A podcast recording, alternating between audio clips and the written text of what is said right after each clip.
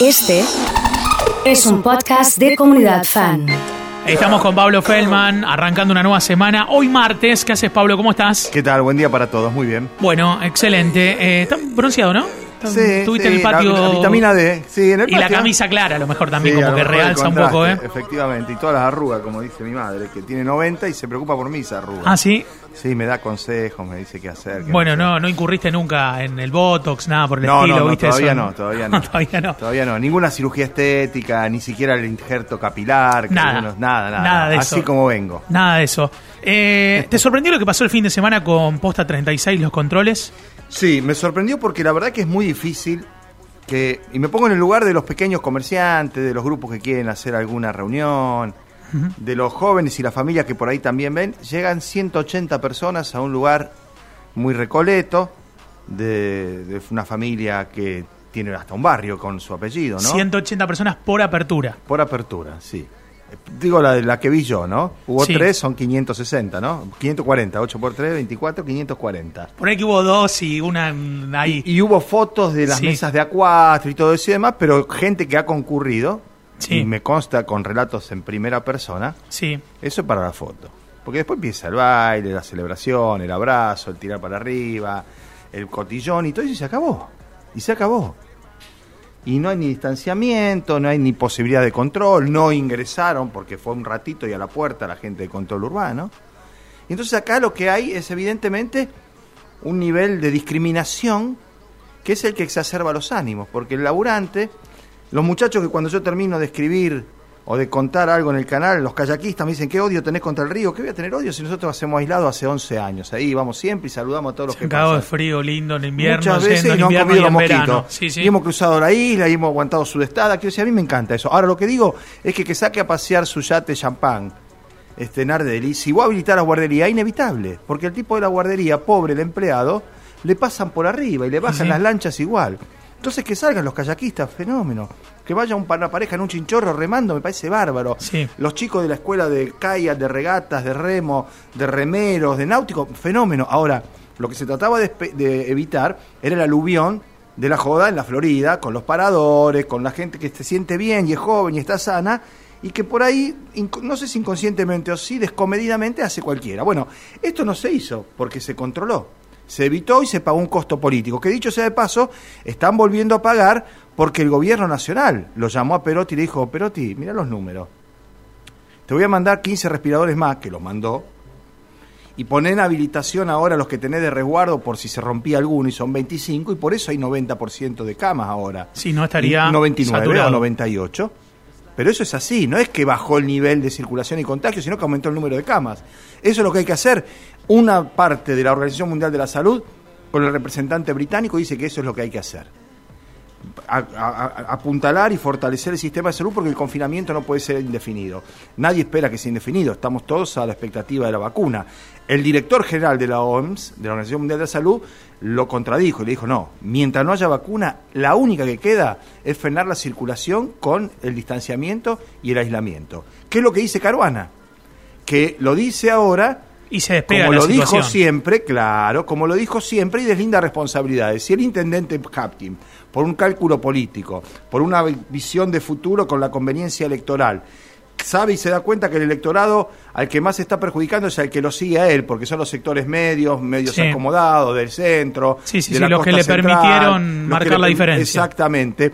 Los está en algún punto castigando con estas medidas que son de protección, afloja. Lo mismo hizo Perotti. Le dijeron en Buenos Aires, no, muchacho, esto no es con ese cálculo que se hace ahora, y se retrotrajo y se sigue como se estaba yendo, que es bastante más que lo que está pasando en Buenos Aires, en Ciudad de Buenos Aires, que están festejando, entre comillas, las aperturas, que son las mismas cosas que tenemos nosotros hace tres o cuatro meses. Ahora, lo de Posta 36 me parece que es hasta en algún punto un mal ejemplo y una mala señal, al revés de lo que creen en el gobierno probablemente, hacia la comunidad, hacia la opinión pública. Como que aquí hay hijos y entenados, como que hay gente con algunos privilegios y a otros, lamentablemente, que Dios los ayude. No tiene que ser así. Pensemos en el que no puede ver a sus familiares, en el que no pudo despedirlo. Pensemos en el Día de la Madre ahora, que Claro, viene el domingo. ¿Qué claro. hacemos el Día de la Madre? Ahí escuché que Hapkin tiene una idea de un protocolo especial. ¿Qué sería el protocolo especial? La verdad, si no tenés que juntar más de 10 personas, no se puede ya.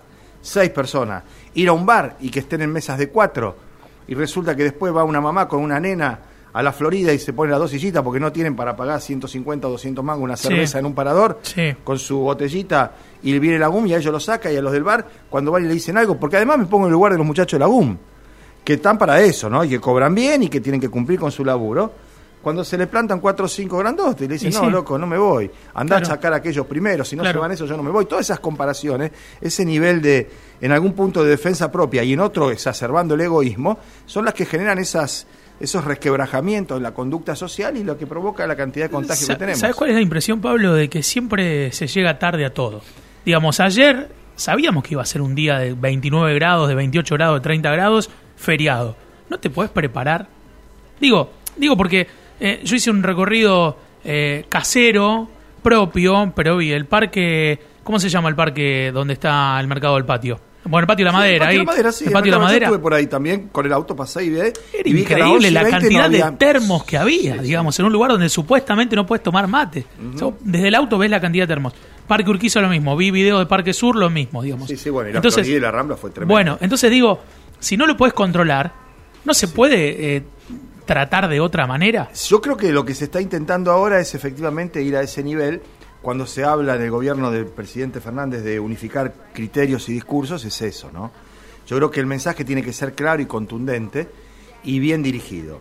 Los viejos que se queden en casa, los que tienen comorbilidades que se queden en casa y empezar a pensar que las restricciones van a ser focalizadas y puntualizadas con un eh, operativo ad hoc. ¿Qué quiero decir con esto? Que la primera y la más importante de las acciones es la conciencia social. Es que cada uno de nosotros sepamos que en la medida de lo posible no hay que salir. ¿Cómo hacer con eso? Depende de cada Repitiendo, uno. Sí, sí, contando, mostrando lo que pasa en todos lados y demás. Y luego, cuando dispones algo, lo haces cumplir. Si vos decís cuatro por mesa y vas a un bar y hay seis en la mesa, clausuralo. Poner las bolas arriba de la mesa, como intendente, como ministro de gobierno, como secretaria de control urbano y demás, y clausuralo. Si no, modifica la disposición y decir que pueden ser seis por mesa. Y se te van a sentar a lo mejor ocho. Y ahí tenés que ir y clausurar.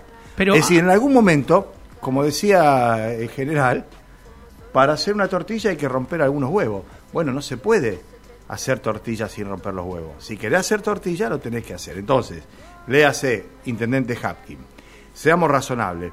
Pueden salir los kayakistas, fenómeno. No pueden ir las lanchas públicas, fenómeno. No puede haber más de cuatro personas en una embarcación que tenga determinados metros, que son las Sí. lanchas comunes. Sí, sí, sí. fenómeno. Si hay más de eso, al que transgrede, tiene que ir la prefectura, tiene que ir la GUM, tiene que ir tránsito, tiene que ir y castigar para que además haya un nivel de ejemplaridad.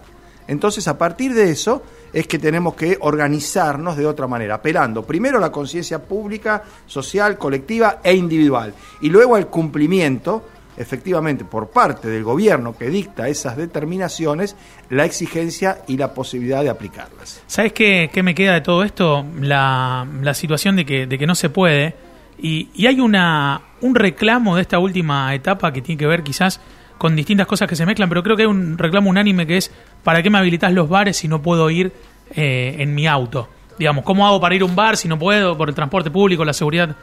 Y toda la gente fue a posta 36, fue en taxi. ¿Cuántos taxis necesita para llevar toda No, esa si ahí hay una playa y vos viste lo que estaba estacionado, por supuesto. Bueno, la imposibilidad del cumplimiento es lo que conspira contra las medidas. Claro. Uno se caga de risa o lo desatiende porque ve que no pasa nada. Claro. Y no pasa nada porque hay algunas cosas que son en algún punto contradictorias o absurdas. Si vos habilitás una fiesta en posta 36 y a las 11 o 12 de la noche, un día no hay más colectivo, no hay más taxi, no hay más auto porque se ha reducido la circulación y el que tiene que ir va a ir en auto. Y se va a arriesgar y va a tratar de ver cómo lo arregla o lo soluciona o con que no le lleves el auto al corralón porque no vas a poder llevar 150 grúas. Se No, Pablo, y además eh, hay otra, otra cuestión que, que se mezcla y está mal que se mezcle, ¿eh? porque es otra cosa. Van 200 días eh, y hay muchas fiestas clandestinas. Y yo creo que el idóneo, el que lleva muchos años trabajando en la industria de la noche, el entretenimiento, Sabe dónde y cómo sabe son. y puede ser una llave para solucionar lo clandestino cuando el, porque el Estado no puede solucionar lo clandestino. No, por supuesto. Hace del día uno ahora que se hacen fiestas y todo el mundo lo sabe y las redes. Pero el, el idóneo termina abusándose porque no me parece que, que, que puede contribuir de otra manera y no contribuir Sí, destrozando ventaja, todo, saca claro. Ventaja, saca ventaja porque el que está acostumbrado a la ilegalidad y a la clandestinidad. Y cuando es el Estado el que te orilla eso, los más fáciles, los más chorlitos caen. Sí. Entonces un cumpleaños con 10 pibes, a eso lo meten adentro. Ahora organiza una joda en Funes o en Roldán y hay 200 tipos ahí, los autos y demás, y vos ves cómo la zafa. Y vos decís, ¿cómo pasó esto? ¿No? Eh, está en primer lugar en la conciencia de cada uno. Luego esa conciencia cuando se estimula y se disemina es conciencia colectiva, pero también tienen que estar los mecanismos de control. Antes de todo eso, la razonabilidad en las disposiciones y la factibilidad de su cumplimiento. Creo que estamos fallando en todos esos frentes y es así como nos va. Ayer se hizo una, una marcha, una nueva marcha, me parece que fue la que más gente juntó, si bien eh, no, no, no es grande la cantidad, lo digo porque yo vivo cerca ahí a metros donde se hizo la marcha. Vi una señora con un cartel que dice Aguante Rosenkratz. Y te quería preguntar, ¿Rosenkratz es el de la corte? Rosenkratz es el abogado del grupo Clarín, Cablevisión, Techín y otras empresas que entró por la ventana a la Corte Suprema de Justicia sin el acuerdo del Senado. Y luego el Senado le dio el acuerdo porque fue tan burdo y tan grosero. Era el abogado que puso junto con Horacio Rosati, que supongo yo habrá dejado la cátedra de Derecho Constitucional en la Universidad del Litoral, donde se graduó con excelente nota a los 20 años, 21 años. En el derecho constitucional dice que los jueces tienen que ser designados por el Senado. Él no sé cómo aceptó entrar por la ventana a la Corte sin la aprobación del Senado. Rosenkranz es el presidente de la Corte, que es un hombre clara y definidamente identificado con el presidente Mauricio Macri, que reapareció ayer también en un programa homenaje que le hizo Joaquín Morales Solá, en donde eran todas pelota al pecho, ni una siquiera tuvo que saltar, para contestar lo que se le ocurría sin que hubiera repregunta. Y yo no voy a entrar a desgranar lo que dijo Macri, que no exhibió ni la más mínima autocrítica, porque para tener autocrítica hay que tener espíritu crítico, y para eso hay que tener un nivel y un coeficiente intelectual y de razonamiento que Macri no tiene.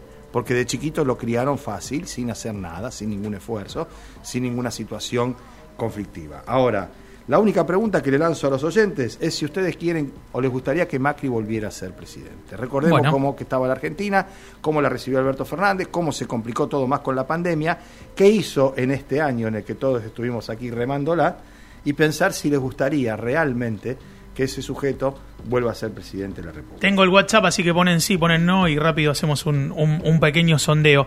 Eh, Pablo, en esto de las marchas, se habla de la posibilidad de una marcha eh, en oposición a quienes marcharon Sí, ayer. una que sea marcha en apoyo al gobierno, el en 17 apoyo de octubre para el 17 de peronismo. ¿Estás de acuerdo? No, de ninguna manera. Yo creo que las marchas son una incongruencia y son inoportunas en este momento. Reivindico el derecho a protestar, a manifestarse de todos, pero digo que en este momento convocar una marcha, sobre todo procediendo del gobierno, sería una contradicción y una tremenda irresponsabilidad. Lo cual no quiere decir que por abajo y por otros sectores que concurren ahí a la coalición, a algunos se le ocurra organizarla. Yo no solo no participaría de ninguna marcha, ni siquiera la de los humedales, que son realmente por una situación que es inexplicable y que, que, se y siga que no tiene que ver con, con política. ¿eh? por una cuestión del aislamiento, pero sí apoyar de donde se pueda. Ahora, una marcha, insisto, es improcedente. Bien, eh, no, no, sí, no, no, no, no, no, no, no, no, no, no, sí, claro que sí, eh, no, ni loco que vuelva, eh, Macri no tiene que estar en política directamente, eh, sí, me gustaría un segundo mandato por la autocrítica que hizo, no, no, bueno, algunas... Eh, 65-35. más o menos, así. Eh, Pablo, eh, ¿hay división entre el kirchnerismo y el peronismo? ¿Son dos cosas diferentes? ¿Qué, qué pensás de eso? El peronismo es una gran, es un monstruo grande y prisa fuerte, podríamos decir, pero el kirchnerismo está dentro del peronismo y es la versión 2020 del movimiento nacional, como fue la de los 90 el menemismo, como fue la del 2000 la del dualdismo, como fue en el 2010 o el 2005 también la del kirchnerismo. El peronismo es todo eso, es este como decía Borges, no son ni buenos ni malos, son incorregibles, y lo que más les molesta a los otros que son muchos. El peronismo hoy, el kirchnerismo es el peronismo, el peronismo es en buena medida el kirchnerismo, pero el peronismo es más que el kirchnerismo. El que votó Fernández Fernández, ¿Votó peronismo, kirchnerismo? votó peronismo, kirchnerismo. Votó Fernández Fernández. A nadie se le ocurre en su sano juicio suponer que alguien que aportó como aportó, desde la estrategia fundamentalmente aquel día que dijo que iba a ser vice y le rompió el espinazo al, al gobierno de Cambiemos, que eh, podría gobernarse sin Cristina. Y lo dijo Roberto Labaña, hay un tuit de Labaña muy bueno. Que Labaña ¿Qué dijo, dice? lo peor que le podría pasar al gobierno y al país es que se peleen el presidente y la vicepresidenta. Que se distancien. Ya lo hemos vivido. Hemos vivido presidentes y vicepresidentes enemistados. Es absurdo pensar en que se tiene que dividir o que alguien crea que se puede gobernar sin que estén juntos. La baña, que no es hombre de gobierno. Impecable, como siempre. Nos encontramos y hablamos en la semana. ¿eh? Con gusto. Hasta pronto. Pablo Feldman ha estado con nosotros.